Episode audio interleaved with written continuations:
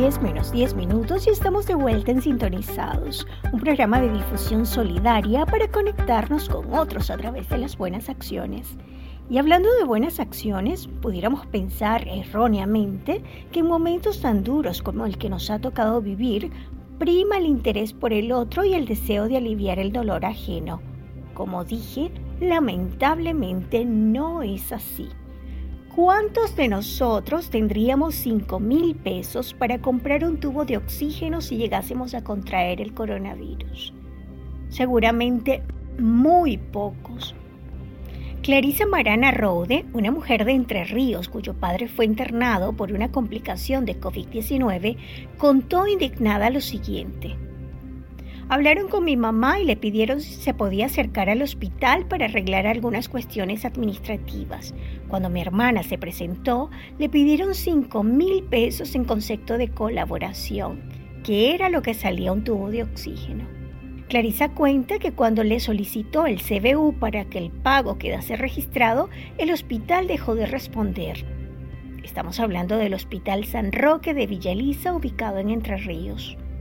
Un detalle que empeora este asunto es que se trata de una conducta reiterada, en donde inclusive se han solicitado pagos disfrazados de colaboración hasta por montos de 13 mil pesos, de acuerdo a información publicada en Infobae.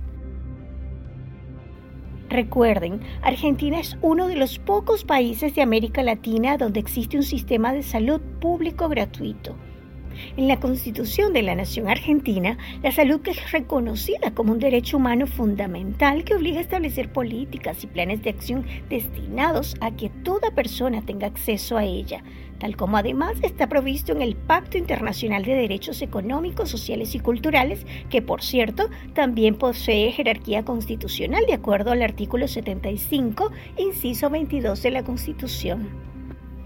En realidad, si tuviésemos que pagar por recibir asistencia médica, colapsaríamos, sobre todo en este contexto de pandemia. Según el Instituto Nacional de Estadísticas y Censos de la República Argentina, en el último censo realizado, esto fue en 2010, cerca del 34% de la población no contaba con obra social ni prepaga. Estamos hablando de más de 13 millones de un total de 40 que no contaban con ninguna cobertura de salud. Sin duda, con el incremento de la población y la difícil situación económica que atravesamos, esta parte de la población, vulnerable desde muchos puntos de vista, requiere, necesita ser atendida a través de servicios públicos sanitarios porque no tiene capacidad de pago. Por eso se promulgó en 1989 el Sistema Nacional de Seguro de Salud para asegurar la asistencia a la salud de manera igualitaria, integral, humanizada ¿Cómo nos atrevemos a esto, a deshumanizarla? Aquí no solo entra en juego las acusaciones contra un hospital público que pretendía cobrar por la asistencia médica. Seguro todos recordamos la llamada vacunación VIP que recientemente involucró a altos funcionarios y personalidades públicas y tantos otros casos aberrantes relacionados con la salud y el modo en que ésta se utiliza en perjuicio del otro. Con respecto al hospital, vale destacar que Clarisa denunció ante la Fiscalía este centro de salud pública. Hasta ahora echaron a la directora. No me parece suficiente. Estas acciones fraudulentas suelen estar secundadas por un sinnúmero de hijos de puta que pueden ver que estás cara a cara con la muerte y sin ningún rastro de vergüenza te meten la mano en el bolsillo. La cárcel es lo mínimo que debe esperarles.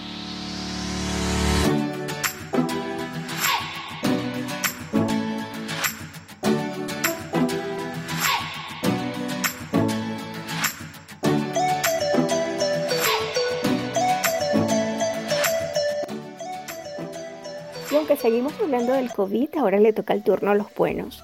Nos encontramos con Pabla Villalba, una costurera de Del Viso, partido de Pilar, y quien ha resultado ser una heroína del personal de salud, no solo de esa zona, sino de muchas otras ciudades y provincias de Argentina. Tanto que el año pasado se convirtió en una de las abanderadas de la Argentina Solidaria edición especial COVID.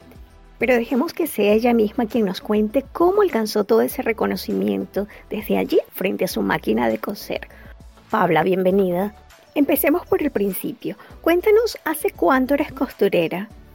Creo que soy costurera y tejedora de toda la vida. Mi mamá es la que me enseñó a hacer todo lo que hago. ¿Cómo usaste esa habilidad de la costura para ayudar en medio de la pandemia? Llamé a una amiga que trabaja en un hospital, le pregunté si necesitaban algo que pudiera ayudarlos porque sentía la necesidad de, poder colaborar. Al otro día ya me estaba trayendo los primeros 30 camisolines de nylon que los cosí ese mismo día y así que ahí empezó todo.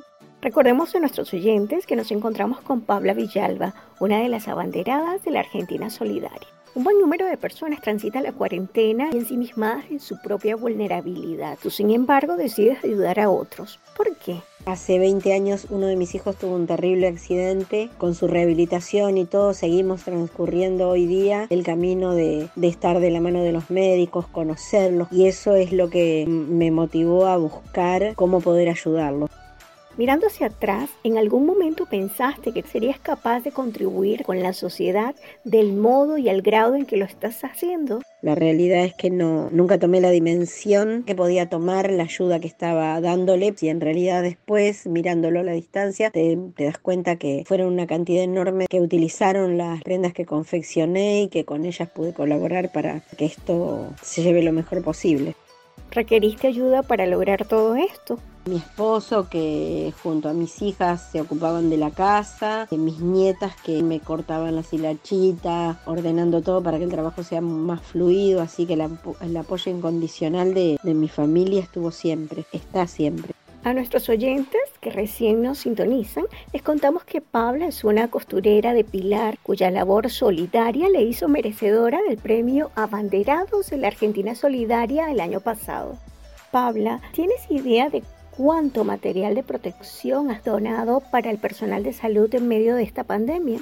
Más o menos unos 8.000 batas, unos 3.000 botas de aislamiento, unas 3.000 cofias, porque realicé estas indumentarias de aislamiento para mm, varios hospitales, no solo de acá de Pilar, de la zona donde vivo, sino también de La Matanza, de Tigre, algunos fueron a Cava, así que bueno, fue una cantidad enorme y bueno, iba a seguir creciendo. ¿Crees que esta iniciativa ha sembrado precedentes para que otros también ayuden desde sus posibilidades? Sí, realmente eh, se conectó conmigo un montón de gente que estaba cosiendo no solo acá en Buenos Aires, sino en otros lugares del interior y que también se pusieron a hacer en sus lugares eh, barbijos, camisolines y algunas otras cosas para poder colaborar. Cuéntanos sobre el premio abanderado. ¿Cómo te sentiste al ver que tu labor fue reconocida públicamente? El premio a mí me tomó por sorpresa, realmente uno no nunca piensa que lo que va a hacer él lo hace para ser premiado. La realidad es que recién ahora, a, unos cuantos meses de haberlo recibido, estoy como, como disfrutándolo un poco más, agradeciendo infinitamente el reconocimiento. Abanderados te premia con un premio honorífico que es un corazón y vos elegís una institución eh, una ONG o una asociación civil a quien destinar el premio. En ese momento me parecía que una ONG que estaba haciendo un montón también, hicieron un montón de barbijos, era la que tenía que recibir la ayuda. Yo particularmente sigo haciendo la misma labor solidaria. Entonces, por el momento no piensas parar. Esto que estoy haciendo creo que lo voy a hacer todo el tiempo que, sea necesario. No podemos tomarnos un tiempo para descansar en esta situación en la que el mundo necesita de un montón de gente que pueda poner, aportar su granito de arena. ¿Algunas palabras de despedida? Eh, es súper importante que estemos siempre atentos a la persona que tenemos al lado o enfrente, porque quizás necesite una ayuda que sí podemos brindarle. Así que muchísimas gracias por difundir los actos solidarios. Gracias a ti, Paula. Fue todo un gusto tenerte con nosotros hoy. Bien, hemos llegado al final de este programa. Recuerda que puedes encontrarnos en las redes como Sintonizados. Por allí esperamos tus sugerencias y comentarios. Estaremos de vuelta mañana a las 9 con más música, entrevistas y los mejores ejemplos de solidaridad. Hasta mañana. Chau, chau. Araceli Cira León, Comisión 2, Trabajo Práctico número 5, 4 de junio de 2021.